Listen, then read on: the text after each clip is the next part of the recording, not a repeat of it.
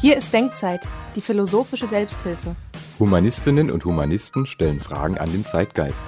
Wir stellen den Menschen in den Mittelpunkt und suchen nach diesseitigen Antworten. Wir sind Menschen unterschiedlicher Weltanschauung auf der Suche nach Standpunkten zu gesellschaftlich relevanten Themen. Wer beim philosophischen Quartett einschläft, Lanz, Kerner und Illner aber zu oberflächlich findet, ist bei uns herzlich willkommen. Wir diskutieren Themen aus humanistischer Perspektive und hinterfragen leicht bekömmliche Antworten.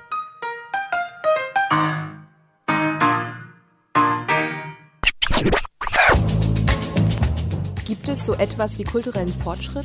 Welche Rolle können Religionen in einer offenen Gesellschaft spielen?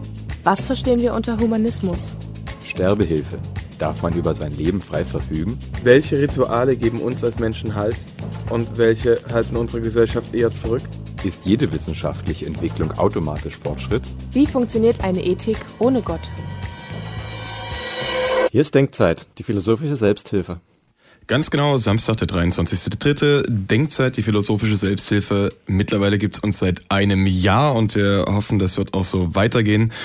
Ähm, Thema für heute, anknüpfen an diese Himmelreich-Episode, die wir schon mal gemacht hatten. Das war vor zwei Monaten. Ähm, damals ging es um das Himmelreich als Utopie, ein Ort, nach dem man sich sehen kann, ohne ganz genau sicher zu sein, ob es den gibt und wie er aussieht. Und daran anknüpfend die Frage für heute, verleiht der Tod dem Leben Sinn. Dazu begrüße ich im Studio Aman Anandasivam. Hallo. Dann den Alexander Berg. Hallo. Und Christian Engelschalt. Hallo. Wir sind also wieder eine interdisziplinäre Runde. Am Mikro hier sitzt Falco Peach und äh, wir wollen uns auf diese Sinnsuche begeben, beziehungsweise wir haben uns vorher geeinigt, wir werden das heute mal ein bisschen unterhaltsamer gestalten. Äh, nicht bloß, dass wir heute tatsächlich im Studio alkoholfreies Bier trinken und damit ja schon wirklich weit über die Grenzen des Zumutbaren hinausgehen, ähm, sondern dass wir eine Pro-Kontra-Fraktion machen. Ähm, und äh, ich weiß jetzt eigentlich gar nicht, wer zu welcher Fraktion gehört. Ich werde nur schon mal für mich sagen, ich möchte gegen den Sinn anstreiten. Ich äh, werde hier in diese Runde reingehen und sagen, nach Sinn suchen ist äh, äh, albern. Kurz gefasst. Dann kann ich ja den Anwalt des Teufels spielen. Raman macht den äh, Advocatus Diaboli. Ja. Sehr schön. Christian, Ich nehme so eine Mittelposition ein und sage, äh, Sinnsuche geht an der Realität vorbei. Okay, na, das ist ja meine Position. Sehr gut. Und Alex? Ja, und, und ich lasse mir von euch erklären, was Sinn überhaupt ist. Also, weil ich da selber noch ganz unschlüssig, unsinnig äh, Zusammenhang. Mit anderen Worten, der studierte Philosoph hier in der Runde lässt sich von uns den Sinn erklären. Ja, na, das wird doch spannend. Anders zu dem Ganzen, an, diesem, an dieser Stelle äh, schönen Gruß an Fidel, den Sie, liebe Hörerinnen und Hörer, sicherlich kennen. Ähm, einerseits hat er gerade Fidel und die Herrschaften des Universums gemacht. Wir kommen wieder in Folge des Ganzen. Und zum anderen ist dieser Mensch äh, mit seinen wunderbaren Sendungen auf Radio doch durchaus präsent. Und äh, Fiedel hatte, ähm, wollte gerne den Begriff Gott rehabilitieren in meinen Augen und schickte mir einen Artikel, äh, das ist ein FATS-Blog, der nennt sich äh, Wostkinder, so West-Ost-Dingern, also wie ist das im Osten aufgewachsen zu sein und dann in einem gesamtdeutschen Deutschland halt groß geworden zu sein. Der Autor heißt Marco Herak und er ähm, streitet dafür, dass man Gott auch anders denken könne. Er sei selber nicht religiös erzogen und ähm, hätte dann Religionsunterricht besucht und dort erst recht entschieden, dass er damit nichts anfangen kann. Und dann heißt es hier in diesem, in diesem Blog, zu Beginn meiner 20er Jahre wachte ich des Nachts plötzlich zitternd und schweißgebadet auf. Ich hatte panische Angst und war vollkommen verwirrt. Das war der Moment, in dem mir be bewusst wurde, dass meine im Alter von 14 Jahren getroffene Entscheidung, nicht an Gott zu glauben, bedeutet, vergänglich zu sein. Ich wurde geboren, ich lebe jetzt, ich werde sterben und dann ist der Zeitraum meines Lebens bedeutungslos. Und das habe ich nicht verstanden.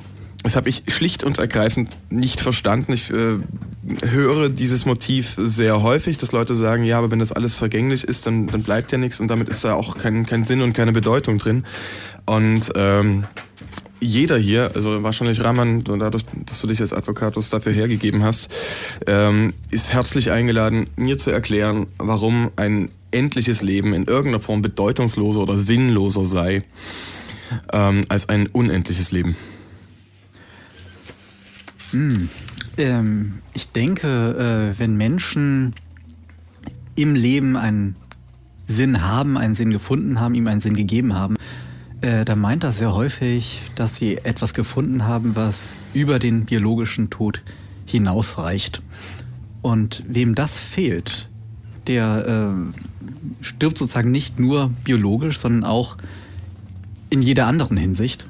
Der wird nichts von Bedeutung der Nachwelt hinterlassen und somit komplett äh, aus, in jeder Hinsicht nicht mehr existieren. Ich denke, das ist damit gemeint, wenn er sagt, ähm, dass, dass er aufhören wird zu existieren.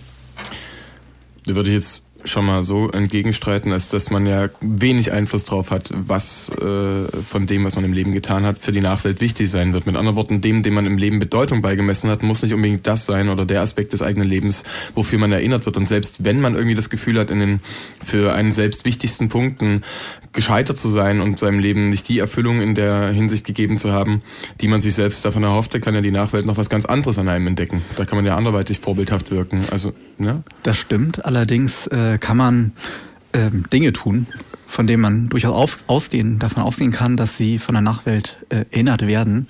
Wie zum Beispiel ähm, einen Rekord aufstellen oder ein großes Kunstwerk enthüllen.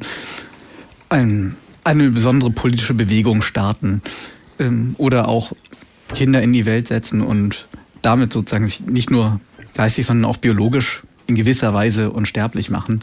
Ja, aber das sind ja andere Dinge als die Unsterblichkeit, die hier der Autor meint. Er geht ja davon aus, ähm, eben äh, ohne diesen Glauben an Gott auch eben diese dieses äh, ohne das Bild zu teilen, dass es da was vor dem Leben gibt, ein Gesandtsein auch, ein Beseeltsein und dementsprechend nach dem Tod auch ein Wiedereingehen in so, einer, in so einen großen Logos, den man eben dann Gott nennen kann, ähm, dass damit diese Endlichkeit eintritt. Und das, der Sinn quasi, die Bedeutung wäre an der Stelle nicht bloß irgendwas, was man im Leben schafft, sondern irgendwas, was auch schon ein Stück reingegeben ist. Zumindest wenn man, äh, also zumindest sagt er, wenn er glauben könnte, würde er sich das so vorstellen.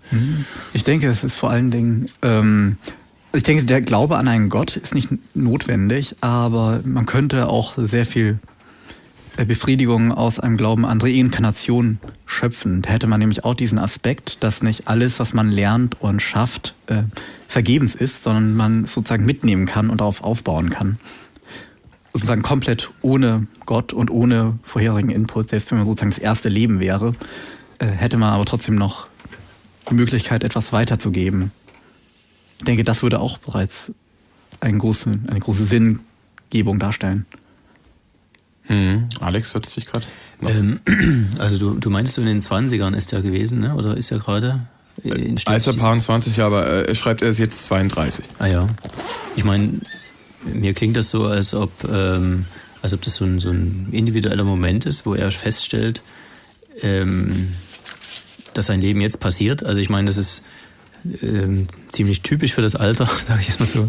Bei manchen finden es auch später statt oder gar, nie, äh, gar nicht, aber dass man feststellt, dass, äh, dass man nicht sozusagen für die Zukunft lebt. Also irgendwann äh, spielt sich mein Leben ab, ich habe ähm, da ändert sich alles, das, das wird dann toll oder so, sondern dass man merkt, na jetzt bin ich eigentlich in dem Alter, wo ich früher als Kind immer dachte, dass die Zeit, wo, wo, wo mein Leben so eine Bedeutung, einen Sinn bekommt. Und, ähm, und ich glaube, das, das könnte vielleicht sein, dass ihm dass er in so einem Moment dann, ähm, ja, der eben auch über die Endlichkeit dieser, dieser Zwischenzeiten, also jetzt, dass die Jugend endet, dass die, das frühe Erwachsensein endet, mhm. dass er merkt, jetzt was ich nicht jetzt mache, das, das passiert dann vielleicht nicht. Finde ich einen verdammt guten Punkt. Also in dieser, ähm, also als Zwölfjähriger zum Beispiel, wenn man irgendwie Fußballspiele sieht, kann man sich vorstellen, das könnte ich mal dort auf dem Rasen sein. Und irgendwann genau. ist man in dem Alter, in dem die ganzen Leute auf dem Rasen sind, oder wir sind jetzt wahrscheinlich alle älter, ist der Schnitt der deutschen Nationalmannschaft und für uns ist der Zug abgefahren und es ist halt unklar, wann wir es verpasst haben, die Entscheidung zu treffen. Dafür oder dagegen, je nachdem, wie man Bock hat. Aber es ist einfach passiert.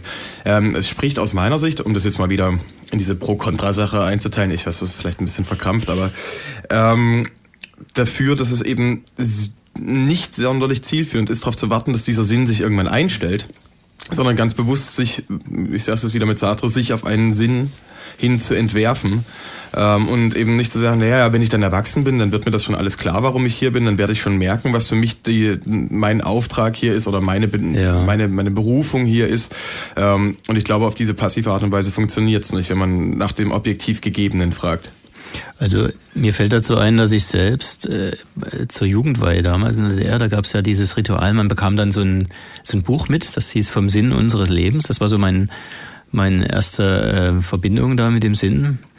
Und ich habe als einer der wenigen, das haben, hat ja jeder bekommen, also die Auflage muss gewaltig gewesen sein, ähm, da, da auch mal reingesehen dann. Ähm, und hatte vorher so eine Erwartung, dass es vielleicht was mit meinem Leben zu tun haben könnte. Also mhm. irgendwie eine Sinnsuche war da schon, muss schon, also die Frage muss schon da gewesen sein, bevor ich das Buch aufgeschlagen hatte.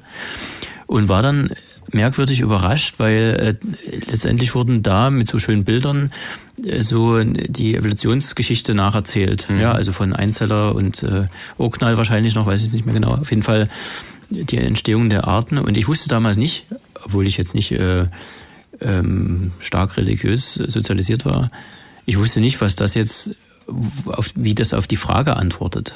Ne? Okay, das heißt, Sinn des Lebens hattest du als Sinn deines Lebens verstanden und Sinn des Lebens war dort eher das Leben, wie, woher kommt es? Also es war eher eine, eine Antwort auf die Frage, wie, statt auf die Frage, warum.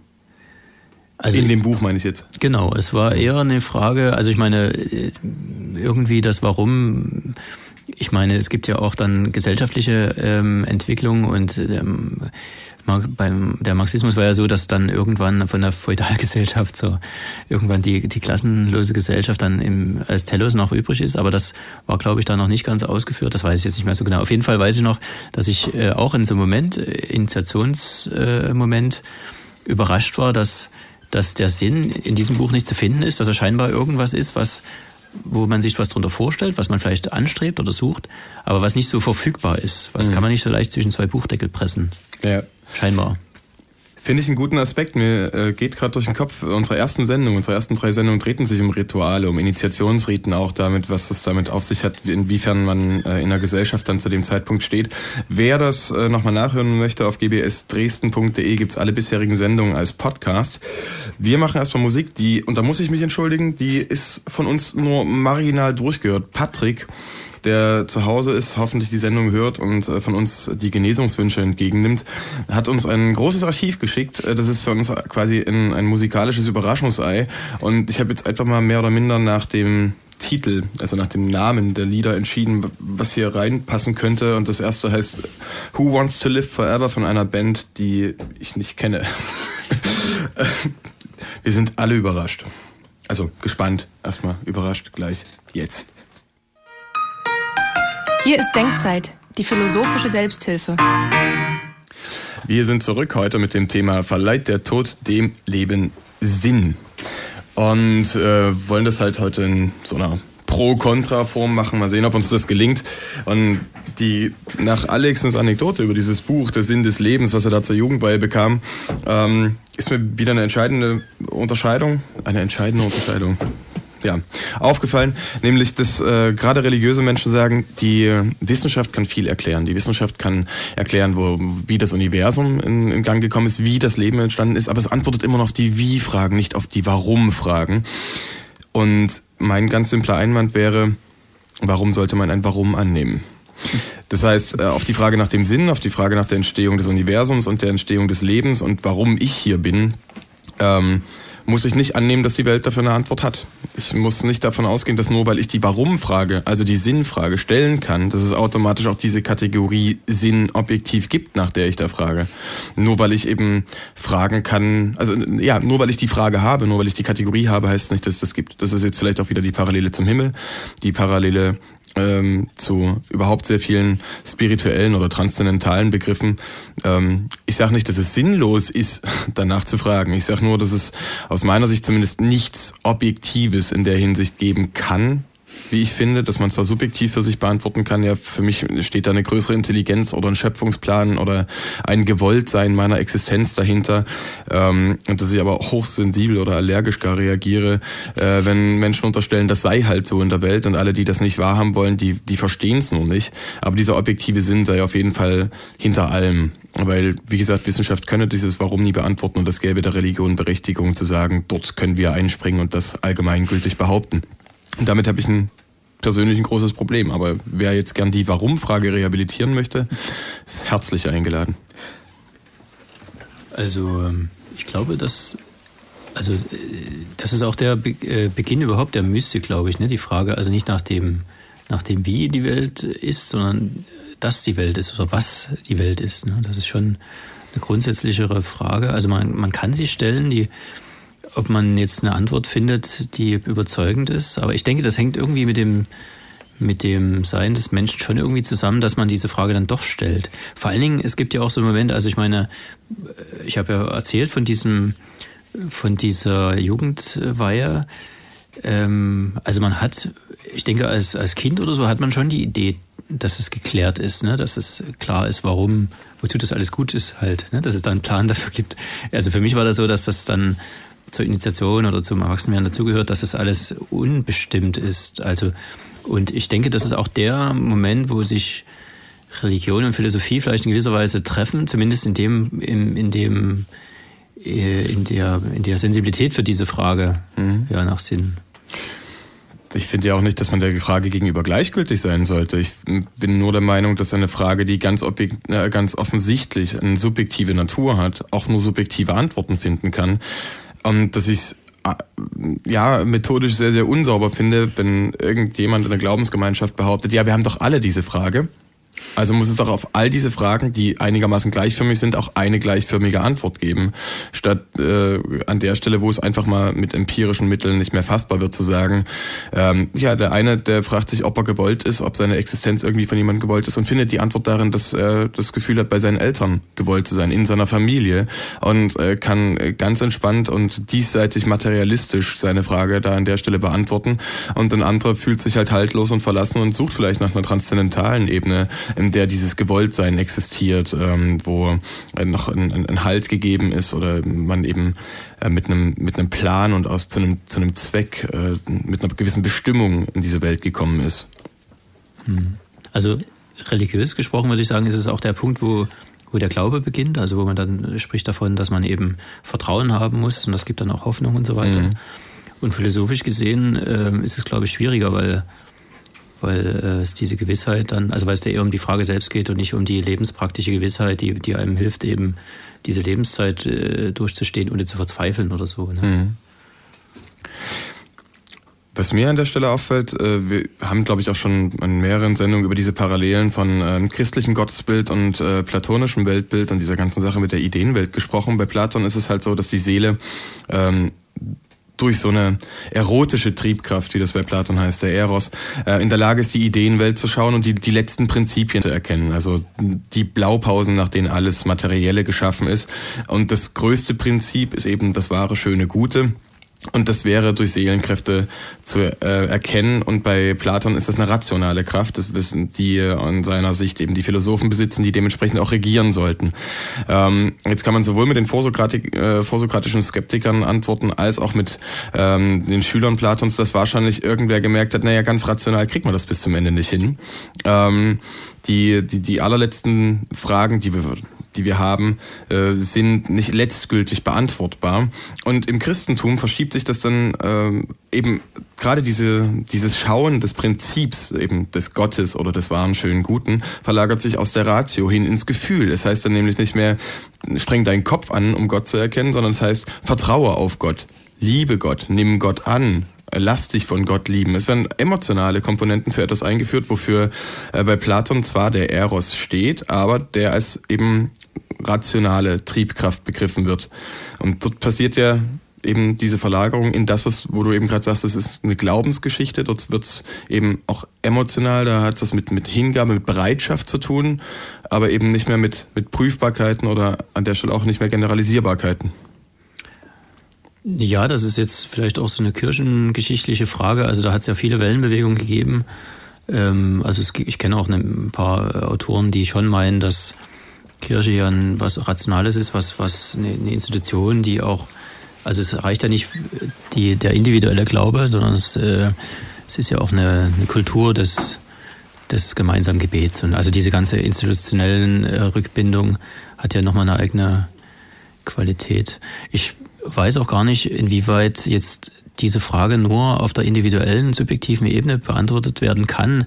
Ähm, also die, die, das Interessante ist ja, in, äh, also jetzt unter der Perspektive Gottes, also jetzt außerhalb von, von der individuellen Subjektivität die Welt zu sehen. Oder in der Philosophie würde man dann sagen, subspecie eternitatis, also unter der, äh, unter dem, dem Blick des, der Unendlichkeit oder so. Ne? Also wenn ich jetzt die, die Menschheit ansehe als Geschichte, also nicht meine persönliche Geschichte, sondern die Geschichte der, der ganzen Menschheit oder vielleicht auch des Universums oder ähm, Gibt es da vielleicht einen Telos? Gibt es einen Sinn dieser ganzen Sache? Ja, also was würde Gott selbst quasi äh, äh, denken? Diese, diese Fragen, diese grundsätzlicheren Fragen, ähm, die sind äh, in, in keine Richtung jetzt schon geklärt, also auch nicht hin zu einer, zu einer Sinnlosigkeit oder so. Also es gibt verschiedene Autoren, die das die das, äh, also wer, wer ein bisschen bescheidener ist, der wird erst sagen, naja, das können wir nicht erkennen. Und ähm, wer vielleicht ein bisschen äh, mutiger ist, der wird sagen, ja, aber im Prinzip gibt es vielleicht sowas, bloß das bleibt mir verborgen, aber ich kann da vielleicht doch dran teilhaben oder so. Ich, hm. Ja, verborgen bleibt's. Und das finde ja. ich halt genau den Punkt, warum man eben keine generalisierbaren Aussagen drüber machen sollte.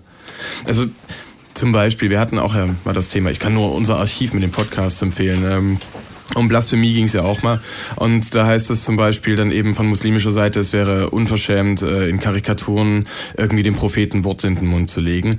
Der Prophet will nämlich nicht, dass er gezeichnet wird. Und da denke ich mir, gut, der eine hat ein Buch vorliegen und glaubt, die Gedanken des Propheten oder die Gedanken Gottes und den Plan Gottes zu kennen und hat sich darüber seine Gedanken gemacht und verbietet andere Gedanken darüber und jetzt macht sich ein Karikaturist Gedanken drüber und äh, legt ihm vielleicht was Absurdes in den Mund, aber das ist verboten, das zu denken. Also da gibt's offenbar ja schon in jeder Religion auch eine gewisse Gruppe oder eine Kaste, die von sich behauptet zu wissen, was Gott gewollt ist und was nicht Gott gewollt ist. Und da wird's an der Stelle für mich schon wieder absurd.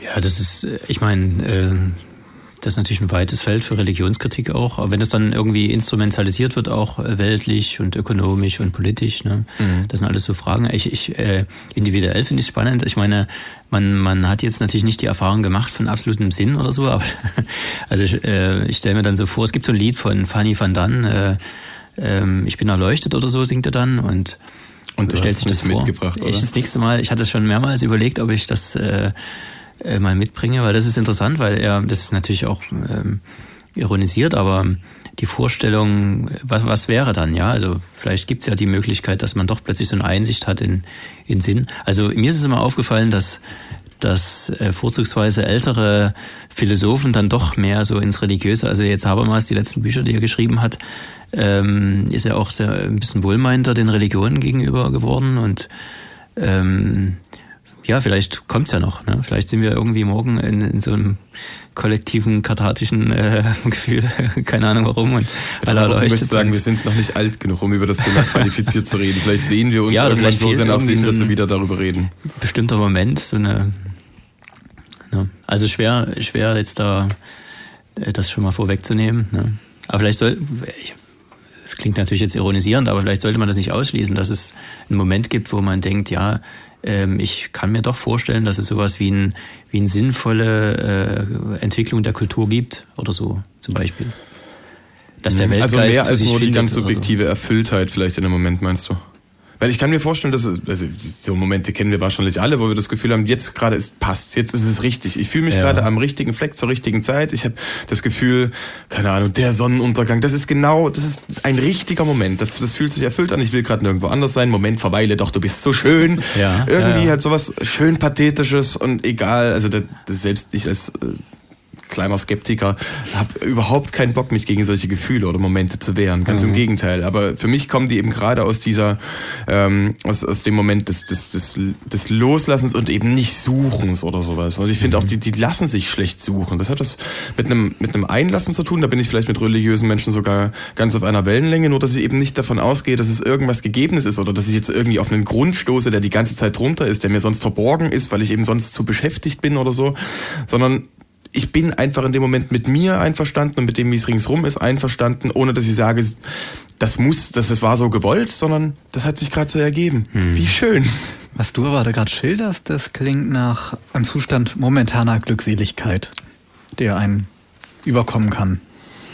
Und ich weiß nicht, ob das ähm, das ist, was Menschen im Hinterkopf haben, wenn sie üblicherweise von Sinn sprechen. Ja, okay, stimmt. Da gibt's, das recht, da gibt es ja diese zwei Kategorien. Das eine ist quasi eine Art Berufung gefunden zu haben, also auch langfristig, vielleicht eben durch seinen Job, durch die Art, wie man Familie lebt, durch irgendeine ehrenamtliche Tätigkeit, das, äh, sein Leben zu erfüllen. Das andere sind momentane Erfülltheiten. Genau. Ja. Und da, glaube ich, der übliche Sinnbegriff, der mein, zielt dann eher darauf ab, was ist dein Ziel im Leben, welche Bedeutung hat dein Leben Mhm. Und weniger auf, auf das Hedonistische. Ja, okay, gehe ich mit. Also was ich auch gerade überlegt habe, weil du es ansprichst, ähm, wie begegnet uns Sinn? Sinn, äh, also man denkt jetzt, also wir jetzt hier im philosophischen Kreis, äh, jetzt nicht so speziell wahrscheinlich drüber nach, sondern der begegnet uns eher in der Negation, also dass wir sagen, in einem, vielleicht in einem, in einem krisenhaften Moment feststellen, ah, das Leben ist sinnlos oder unsere Situation ergibt keinen Sinn mehr. Ne? Also ich denke, diese, diese Momente sind es doch, wo, wo man über Sinn nachdenkt In der Abwesenheit. In der gefühlten äh, Entbehrung, also dass man sich irgendwie, dass man das vermisst, dass Also- es diesen Sinn gibt. Dann würde ich, ja, wenn wir jetzt eben Sinn mit Bedeutung wieder übersetzen, dann äh, ist es so, dass man eben manchmal Dinge tut, bis sie halt totgelaufen sind quasi. Oder bis man selber gar nicht mehr weiß, warum man es macht. Man macht es aus Routine und äh, erinnert sich gar nicht mehr dran oder weiß gar nicht mehr, vielleicht hat man auch den Spaß einfach dran verloren oder man merkt, dass es eine Arbeit ist äh, oder eine Tätigkeit, die nicht honoriert wird. Man hatte immer das Gefühl, man macht das auch irgendwie für andere und die sehen das halt nicht oder was weiß ich. Oder dass man ähm, sich immer davon erhofft hat, dass, keine Ahnung, dass man berufliche Aufstiegschancen hatten, hatte und äh, in dieser Perspektivität waren Dinge halt sinnvoll oder bedeutungsvoll und da ist nur aber irgendwie verharrt. Ich glaube, der Mensch kommt ja am allerschlechtesten mit Phasen klar, in denen sich nichts zu entwickeln scheint. Aber dann ist aus meiner Sicht gerade wieder die sartrische Interpretation die schönste, nämlich dass die Bedeutung oder das Wesen, dass man sich das Wesen halt dadurch kommt, dass man sich's gibt, dass man sich selbst neu entwirft, dass man sich selbst neue Ziele steckt, dass man selber sagt, so und so möchte ich gern äh, mich äh, sehen und dementsprechend auch so handeln und sich für die Zukunft immer neu planen. Das heißt ja gerade, dass die Bedeutung nicht einfach zu verwalten ist ähm, oder einmal gegeben wird und dann immer bleibt, sondern dass es ein ständiges Wachsen äh, ist. Mit sich, an sich, durch sich. Allerdings der, das Argument, der Grund, warum diese Warum-Frage äh, immer, weil äh, diese Warum-Frage ist ja ein sehr, sehr zentrales Argument gegen eine, was gerne als seelenloser Materialismus bezeichnet wird, der seelenlose Materialismus der Wissenschaft. Und dann kommt sozusagen Religion an und bieten sich als Alternative an. Und das weist ja darauf hin, dass ähm, die Wissenschaft alleine diese Sinnfrage nicht beantworten kann. Es ist eine moralische Frage, es ist keine, keine empirische Frage, die man durch Messungen oder ähm, Beobachtungen ähm, festlegen könnte, wo es eine wahre Antwort darauf gibt. Und äh, da muss man schon feststellen, dass es Religionen sind in erster Linie, die eine, wo, wo Menschen zusammenkommen, um gemeinsam einem, einem gleichgestalteten Sinn nachzueifern. Ja, und für mich ist genau das das Argument äh, gegen äh, die religiöse Sinnsuche, weil nämlich die Religion, die Religionsgemeinschaften allesamt dabei sind, zu suggerieren, es gibt einen aufzufindenden Sinn. Wir begeben uns jetzt gemeinsam durch folgendes Ritual auf die Suche nach unserem gemeinsamen Sinn, nach unserem gemeinsamen Schöpfer, nach unserer gemeinsamen Beseeltheit und nach unserem Seelenfrieden und so weiter. Wir wollen jetzt nahezu, oder äh, wir wollen der, der, dieser Sphäre näher kommen. Aber es wäre das für alle der gleiche Weg. Und ich glaube, indem du Leuten äh, suggerierst, da gäbe es was und die, die sich nicht auf diese Suche machen und gar nicht erst auf den Weg begeben, die verpassen einfach die Ebene gänzlich. Die würden sich vielleicht sogar gar nicht mit der Frage auseinandersetzen. Das halte ich für eine absolute Zumutung. Ähm, und würde deswegen eher den Punkt stark machen, es ist eine Frage, die nur subjektiv zu beantworten geht und wo jeder, der eben sagt, hier, ich habe das irgendwie einigermaßen in der Westentasche oder ich kann dir den Weg dorthin zeigen, ähm, einfach den Leuten, ehrlich gesagt, eine, Illusion macht, die eher unzufriedener machen kann. Mhm. Die Kritik verstehe ich auf jeden Fall. Ich würde dich allerdings dann fragen, wenn du jemanden vor dir hast, der, der das Bedürfnis hat, ähm, sich äh, seinem Leben eine Bedeutung zu geben, die Mhm. über sich selbst hinausgeht, auch Mhm. über seine eigene Sterblichkeit hinausgeht Ja. und das gemeinsam mit anderen zu tun, die dieses Ziel teilen. Da hat er allerdings wenige, wenige Optionen offen im Leben, abgesehen, wenn man Religion und teilweise auch politische Bewegungen ähm, herausnimmt. Ja, ich denke aber ja trotzdem, dass die, dass man diese Verwirklichung in gewisser Weise, also wenn man davon ausgeht, es gibt etwas, was ist für, das für einen gewollt ist, man hat es nur noch nicht verwirklicht, mhm. ähm, man nicht unbedingt in einer Institution anstreben muss, die äh, Sinnsuche als, als Zweck hat, sondern dass man das eben in Institutionen machen kann, in denen man sich eben selber ausprobiert. Also meinetwegen, dass, dass so ein dass du feststellst, im Kleingartenverein habe ich irgendwie so eine gewisse, so eine, so eine Hingabe und freue mich einfach daran, dass da, dass, dass ich mich betätigen kann und dass da Dinge blühen und dass ich dort einfach irgendwie zu mir komme. Ähm, ich mache aber was anderes, um zu diesem äh, zu diesem Wohlgefühl oder zu dieser Stimmigkeit mit mir selber zu kommen, statt mich jetzt äh, primär wegen der Sinnsuche in eine Gemeinschaft zu begeben und dort nichts anderes mehr anzustellen. Also wo es eben diesseitig tatsächlich keine Wirkung mehr zeitigt. Also ähm, dieses, diese Erfahrung von Sinnlosigkeit oder von, von ähm, also bei der das ja ansetzt. Es gibt ja irgendwie ein kollektives Bedürfnis oder zumindest ein individuelles Bedürfnis, was kollektiv befriedigt werden soll. Vielleicht auch durch Religion oder ne? also es muss ja irgendwo ansetzen, dieses, dieses Angebot an Sinn, da äh, diese Religion mhm. eben auch anbieten. Ähm, das ist ja eine Erfahrung, die, äh, wenn ich jetzt an dein Beispiel mit der Gartenarbeit anknüpfe, ähm, solange quasi der Garten wächst oder du dieses Projekt hast, dann hast du quasi, hat dein Leben so einen Sinn, in dem Sinne, dass, also jetzt etymologisch oder wie soll ich sagen, begrifflich gesehen, ähm, dass es so eine Art Richtungssinn gibt. Ja, mhm. irgendwie so eine Richtung, worauf du hinarbeitest, vielleicht ein Ziel in deinem Leben oder so weiter. Das kann ja sehr individuell verschieden sein, aber und in dem Moment, wo das vielleicht verloren geht, dann stellst du fest, ja, das Leben ist sinnlos. Ähm, es gibt quasi nichts außerhalb, was, was du es gibt keine Richtung für dein, für dein Leben. Ne? Das Interessante ist ja, ist Sinn, wir haben ja äh, Sinne, also Tastsinn und Geschmackssinn, mhm. Sehsinn, ähm, die sind ja, also die haben wir ja eigentlich für diesen, diese Form von Sinn nicht. Also wir haben ja kein Organ quasi, mit dem wir Sinn fühlen können. Naja, die Religion würden darauf antworten, dass das dann wohl eine Seelenkraft ist. ja, irgendwie äh, müsste man das kann ich jetzt nicht, also ähm, ich sag, jetzt nur so als, als Idee, wenn man sich vorstellt, man hätte eine, eine magische Brille, ja, die irgendwie, mit der man dann den Sinn sehen kann. Ne, das wäre praktischer irgendwie, als wenn man jetzt suchen müsste. Das ist aber wieder in dem Bild, als gäbe es eine objektive Kraft, die wahrnehmbar ist, die für alle auch gleich wahrnehmbar ist. Wenn alle dann diese Brille aufsetzen, äh, würden sie alle die gleiche Kraft sehen.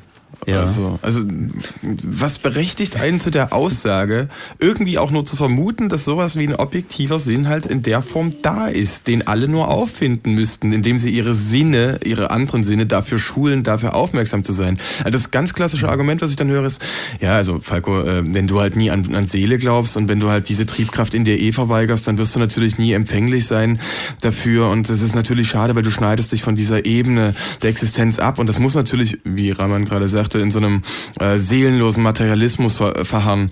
Und ich denke mir immer nur so, du behauptest hier einfach was. Du unterstellst mir auch auf eine gewisse Art äh, empfind nicht empfindsam zu sein. Ich pack's nur vielleicht in andere Begriffe und bin vielleicht nicht so anmaßend zu sagen, dass alle auf die gleiche Art und Weise irgendeine vermeintlich objektiv vorgegebene Kraft zu erkennen hätten. Hm. Ich kann nicht so großkotzig sein, das allen zu unterstellen. Ich würde mich offen gestanden nicht an der so sehr an der Objektivität aufhängen. Also was ich glaube, ich würde es eher auf den Aspekt fokussieren bei der Beschäftigung mit dem Schrebergarten, die ich jedem vom Herzen gönne. Ähm, das klingt schon so wie, aber es ist nicht für mich. Ja, die Sache ist, äh, der Schrebergarten äh, stellt keine Beschäftigung mit den philosophischen Grundfragen dar. Der Schrebergarten beschäftigt sich nicht mit Fragen wie, was kann ich wissen, was ist Wahrheit, gibt es ein Leben nach dem Tode, ähm, und ich glaube, es geht gar nicht so sehr um die Antworten auf diese Fragen, sondern mehr darum schon allein, dass man sich diese Fragen überhaupt stellt und dass man sich diese Fragen im Verbund mit anderen stellt. Für mich liegt die Antwort immer im, im Tätigsein. Also ich, wie gesagt, ich verweigere ja niemandem seine Warum-Fragen. Ich finde auch nicht, dass diese Warum-Fragen sinnlos sind. Ich sage einfach nur, dass, wie gesagt, wenn jemand äh, suggeriert, auf dieses Warum gäbe es eine genauso eindeutige Antwort oder eine letztgültige Antwort, wie es auf diese Wie-Fragen Antworten geben kann, mhm. dann ist das eine Irreführung und das dann, dann sogar, ja, keine Ahnung, du kannst den Leuten allen Quatsch erzählen. Also dieses Wir haben das Wohlgefühl für dich, wir haben hier noch so eine Antworten, die kannst du nur über uns finden. Das ist ein Marketing-Gag. Also so werden Wellnessprodukte verkauft und so verkaufen sich Religionen. Ja, das Problem ist ein Produkt Religion. Also wenn man das jetzt äh, übernimmt, ist ja vor allen Dingen, dass es nicht in der Moderne nicht mehr trägt. Also das, also nicht, nicht mehr so überzeugend ist. Ich meine, ähm, diese, diese Sinnerwartung oder Sinnsuche, die scheint in den Menschen irgendwie anthropologisch drin zu sein. Zumindest ist es nicht was, was äh, Seltenes, sondern jeder kommt an diesen Punkt. Äh, die Frage ist, äh, wer, wer macht jetzt ein tolles Angebot, äh, vielleicht noch günstig oder eben zumindest, ähm, äh, dass es sicher ist, dass es dann auch wirklich sinnvoll ist. Ne? Und äh, ich denke, die, die Moderne leidet schon irgendwie so an einem Sinndefizit, mehr als vielleicht die Tradition. Es hat verschiedene Gründe, die man mhm. jetzt analysieren könnte.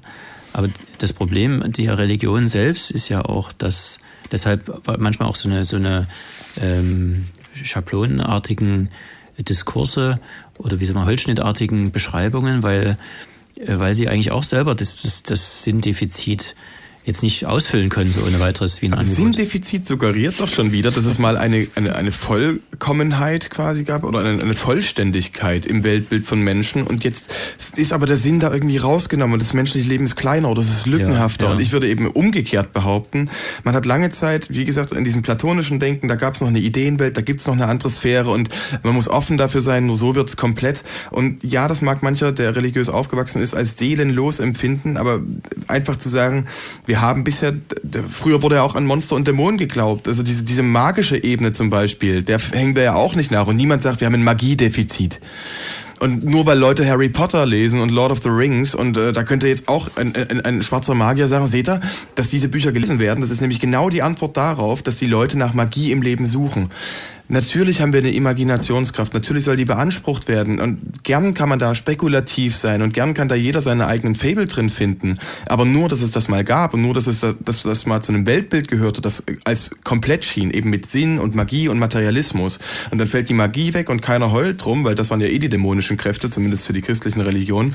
Und dann fällt der Sinn weg und dann bietet sich die Kirche dem Staat und der ganzen Gesellschaft wieder als der Sinngeber an und hat aber diese Frage, diese Warum-Frage, bringt sie überhaupt selber erst in diese Gesellschaft, zumindest in der Art, dass es darauf eine generalisierbare Antwort gäbe. Wie gesagt, immer in dieser objektiven Form.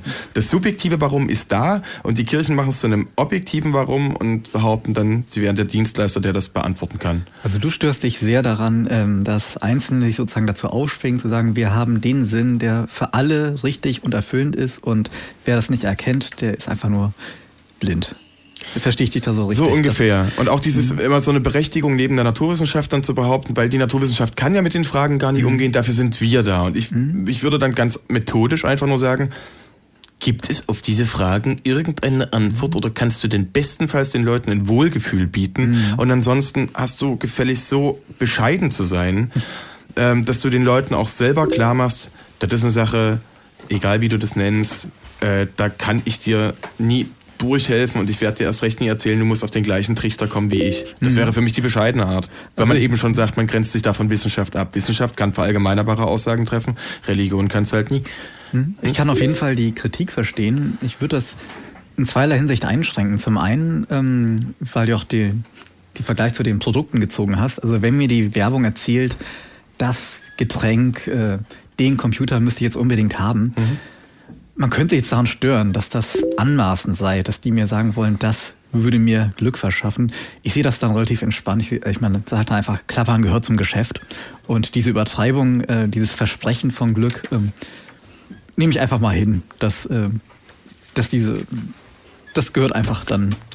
Richtig, du musst es ja nicht kaufen. Der Unterschied Richtig. zur Religion ist, dass halt äh, gerade durch diese vermeintliche Sinnstifterfunktion Reli äh, Religionsgemeinschaften ja absolute Privilegien bei uns hier genießen. Mit anderen Worten, jeder zahlt dafür, weil auch die Politik tatsächlich noch diesem Narrativ aufsitzt. Wir brauchen, ähm, damit die Bevölkerung ähm, sich äh, wohlfühlt und damit es eben diese Angebote der Sinnsuche gibt, die nur die Kirchen stiften können, sollten, haben, sind die Kirchen förderungswürdig. Und da wird vielleicht habe ich da wirklich eher ein Problem mit dieser politischen Frage, dass das nicht auseinandergehalten wird, dass es da noch so einen, so einen seltsamen gestrigen Konsens gibt, dass Kirchen eben genau der Anbieter sind, der das kann. Und dass wir das alle mitfinanzieren und ich das einfach nicht angemessen finde für eine weltanschaulich plurale Gesellschaft, in der es eben doch so sein sollte, dass sowohl die Politik als auch die Kirchen fair sagen, das ist eine Frage, die geht nur subjektiv zu beantworten. Ich, was ich da gefährlich finde, ist, ähm, also ich stimme dir auf jeden Fall zu, ich bin ja auch großer Verfechter von der Trennung von Staat und Religion, Staat und Kirche. Wobei man da allerdings das Kind nicht mit dem Bade ausschütten sollte. Ich denke, ähm, man kann durchaus anerkennen, dass viele Menschen, vielleicht auch die meisten Menschen, ein starkes Bedürfnis haben. Zum einen nach Sinngebung, Bedeutsamkeit und auch nach, äh, danach, dass das, ähm, das eigene, also das Individuum und die eigene Sterblichkeit übersteigt, also eine Form von Transzendenz darstellt, soziale und zeitliche. Und was mich halt, mir halt häufig auffällt, ist, wenn Menschen sagen, die religiöse Sinngebung kritisieren, dass sie dann allein schon das Bedürfnis nach dieser Transzendenz ebenfalls mitkritisieren, von wegen, wer, wer das nötig hat, ähm, das sei das so eigentlich ein Relikt der vergangenen Zeiten und es wird einem eingeredet, dass man das brauche, aber eigentlich bräuchte man es gar nicht. Ich denke, das, das äh, geht mal einen Schritt zu weit. Also äh, was mir dazu noch einfällt, ist, dass es ja auch irgendwie eine, eine starke Veränderung gegeben hat in der Wahrnehmung solcher existenziellen Sinnfragen.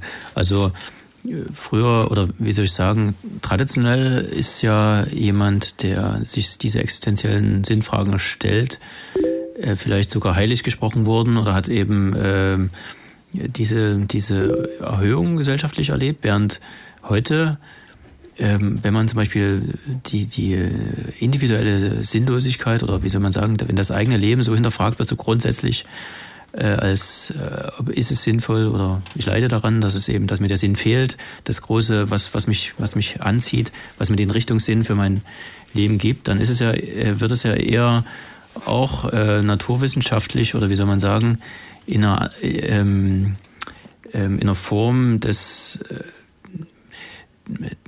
also man ist sozusagen krank, also man, man ist nicht, äh, man hat nicht eine tiefe Frage, die, die uns alle angeht, äh, und wird heutzutage nicht mehr heilig gesprochen für, für diese Frage, sondern wird in, in ein Krankenhaus gesteckt und mit Psychopharmaka behandelt. Ja, also man sieht ja den, äh, das sind verschiedene Menschenbilder oder wie, wie soll ich sagen, da, da hat sich was entwickelt, was es traditionell nicht gegeben hat, glaube ich, dass man die Sinnsuche heute, heute auch anders sehen kann. Ne? Also es können, kann ja sein, dass diese Bedürfnisse, die du angesprochen hast, ähm, die Religion äh, vielleicht irgendwie kanalisieren konnten früher oder wo sie ein Angebot machen konnten und, und vielleicht auch noch können für einige, dass die heute, dass diese Antworten auch nicht, nicht überzeugend sind. Mhm. Ja, also zum Beispiel, wenn du jetzt sagst, ich überzeugt das nicht, oder wenn du sagst, mein Sinn besteht eher darin, eine gute Religionskritik äh, zu machen im Leben oder so. Ne? Nee, das würde ich oder nicht eine, Oder die Institution ähm, ähm, irgendwie äh, zu kritisieren?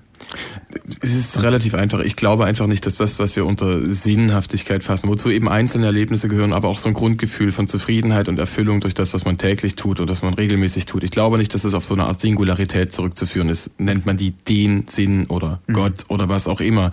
Ich glaube nicht, dass es auf diese Warum-Frage eine solche Antwort gibt, einen solchen Kern, genauso wenig wie ich an das Gute glaube. Ich habe ein Problem mit diesem Essentialismus. Mhm. Darüber haben wir in vorigen Sendungen auch schon gesprochen. Denn das behauptet, dass es irgendwie eine Essenz gibt, von der wir alle ableiten, unseren jeweiligen Sinn. Dann macht man wieder die Tür auf, dass jemand sagt, naja, das ist genau die Facette, in der dir halt Gott erscheint. Und das ist ja trotzdem, siehst du, du hast ja doch, da wird immer wieder eine, eine Wirklichkeit unterstellt, eben, dass diese transzendentale Sphäre eine eigene Wirklichkeit ist, von der wir immer nur Ausschnitte Ausschnitte sehen, dann kommt man immer wieder zu diesem platonischen Bild von dieser Ideenwelt. Ähm, da wird einfach irgendwas behauptet, dessen, dessen Wirklichkeit eine, eine Frage ist nicht der Evidenz, sondern einfach das, das kann ich mir vorstellen. Aber nur weil ich es mir vorstellen kann und nur weil ich da, danach fragen kann, heißt nicht, dass es das gibt. Wie gesagt, das ist die Parallele auch zum Himmel. Ich kann auch mir jetzt vorstellen, ich habe ein Softeis in der Hand, aber deswegen habe ich kein Softeis in der Hand. Ich kann die Wirklichkeit, diese Wirklichkeit des Softeises glauben. Das wird es nicht realer machen. Und ja. Vielleicht muss man aber unterscheiden zwischen ähm, solchen Begriffen, die eben also ungegenständlich sind, also so spekulative Begriffe wie Sinn oder so sind ja oder nicht. Oder äh, Gerechtigkeit äh, oder das Gute, genau. Die, die haben natürlich nicht den Status eines vorgestellten Softeises, sondern die haben eine andere Funktion. Das ist richtig. Und ähm, ich weiß nicht, also ich habe ehrlich gesagt nicht ganz verstanden, vielleicht kannst du mir das nochmal erläutern, was du meinst mit, diesem, mit dieser Frage, dieses, was es eigentlich nicht gibt. Also ähm, wenn ich die Erfahrung von, von Sinnlosigkeit mache, mhm. ne, ähm, das ist doch was Reales. Wie, wieso meinst du, das gibt es Wenn ich mich ungerecht behandelt fühle, heißt das nicht automatisch im Umkehrschluss, dass es Gerechtigkeit gibt, als die Gerechtigkeit, sondern was gerecht ist, das wird immer wieder anders sein. Das wird jeder anders empfinden und das wird in jeder Gesellschaft anders empfunden. Genauso ist es mit dem Sinn. Nur weil ich mich mal sinnlos fühle, heißt das nicht, dass es einen Sinn gibt, eben in dieser Form von Essenz, von Sinnhaftigkeit, von Leben. Also Irgendwas, was übertragbar wäre. Dann kann ich sagen, okay, ich die Sendung jetzt hier ist gerade sinnlos. Wir drehen uns im Kreis. Das heißt aber nie, dass es einen spezifischen Sinn für diese Sendung gäbe. Wir kommen vier Leute zusammen und machen Dinge und reden über irgendwie eine der größten Fragen und ich habe manchmal ein Problem halt, wie die Frage gestellt wird oder was suggeriert wird mit der Frage. Und ich habe trotzdem kein Problem damit, wenn Leute für sich warum fragen. Warum auch? Warum, warum sollte ich damit ein Problem haben? Ich, sag nur, ich akzeptiere nicht, dass da jemand einfach hinsetzt, da gibt's was und du, du, da, da, musst du bloß hinkommen und ich erzähle dir wie oder irgendwie so. Das ist doch eigentlich ein schöner Punkt, mal wieder Musik zu machen, oder? Wir kommen vor allen Dingen dann nochmal auf diese äh, Frage, was das mit dem ganzen, äh, mit, mit dem Sterben zu tun hat, was mit der Endlichkeit zu tun hat und dem Sinn. Ähm, und als Überleitung Einleitung dazu und wieder Dank an Patrick und nochmal äh, werd gesund, Junge. Assemblage 23, ähm, Old heißt das Lied. Hier ist Denkzeit, die philosophische Selbsthilfe.